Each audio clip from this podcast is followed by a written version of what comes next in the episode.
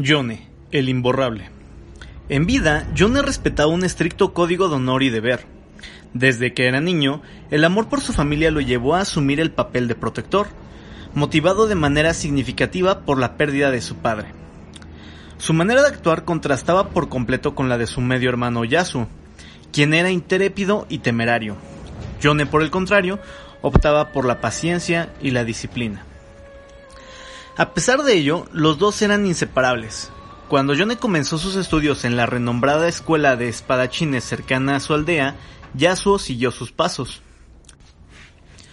Cuando entrenaban, Yone se veía forzado a apaciguar la impulsibilidad de su hermano menor.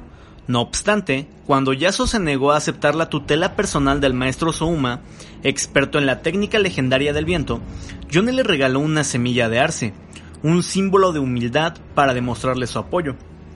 Yone estaba orgulloso de su hermano, pero tenía dudas sobre el juicio del sabio maestro.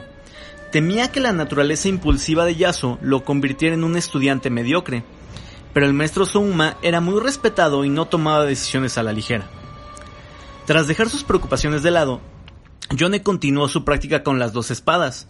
Pronto, su destreza le ganó el respeto y la admiración de sus compañeros discípulos, a pesar de que la habilidad de Johnny no tenía comparación, el manejo de la técnica del viento de Yasuo hacía que sus sesiones de entrenamiento se transformaran en un espectáculo digno de presenciar, al tiempo de alegrar a los dos hermanos.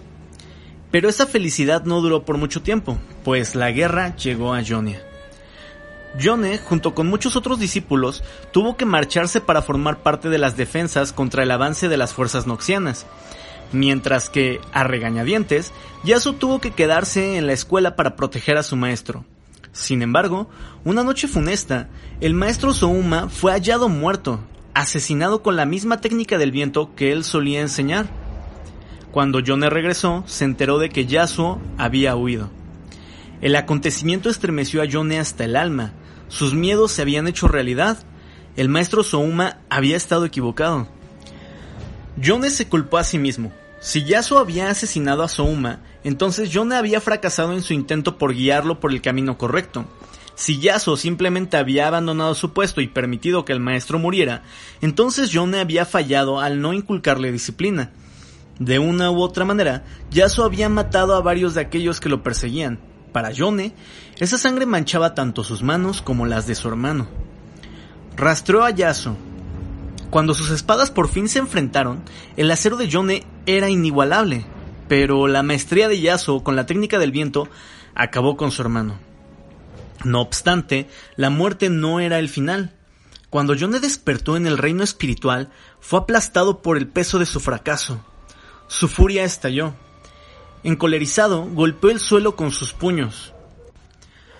Una risa estrendosa atravesó sus pensamientos dio la vuelta y se encontró con un monstruoso espíritu humanoide con una espada de color rojo sangre. Era una sacana poderoso, una entidad predadora que había acechado a Yone desde más allá del velo. Antes de que pudiera hablar, el sacana lo atacó. Yone desenfundó los secos espirituales de sus espadas y se cubrió con ellos justo a tiempo para bloquear el ataque.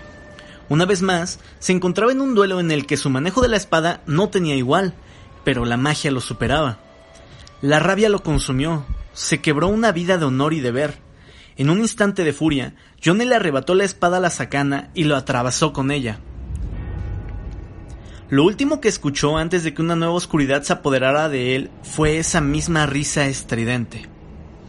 Cuando volvió en sí, Johnny se dio cuenta de que estaba nuevamente en el reino material, a pesar de que este era solo una sombra lúgubre de lo que había sido. Se puso de pie con esfuerzo, con el recuerdo difuso del reino espiritual en su mente y una espada color rojo sangre en su mano. Sobre su cabeza, una máscara se había fusionado con la forma del rostro de la sacana.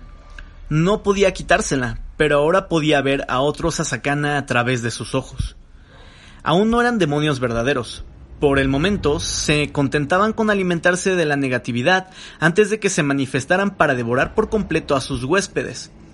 No obstante, tal y como Yone descubriría, si se llegaba a conocer el nombre de la sacana, este quedaba reducido a una máscara inerte de emoción personificada. A pesar de ello, no podía saber con certeza si la sacana que llevaba consigo se despertaría algún día para consumirlo. o cuándo lo haría. En vida, John había portado la máscara del protector, hermano y discípulo por tanto tiempo que terminó por convertirse en su identidad. Pero ahora, en los momentos de quietud, jura que puede sentir cómo esa máscara se transforma en su rostro. Su propio pasado y su conflicto sin resolver con Yasu palidecen frente a esta nueva amenaza. Yone caza a estas criaturas traicioneras en un intento por comprender en qué se ha convertido. Cada nombre lo lleva un paso más cerca de descubrir el de aquel demonio cuya risa aún lo atormenta. Es lo único que importa. Solo existe la cacería por la verdad.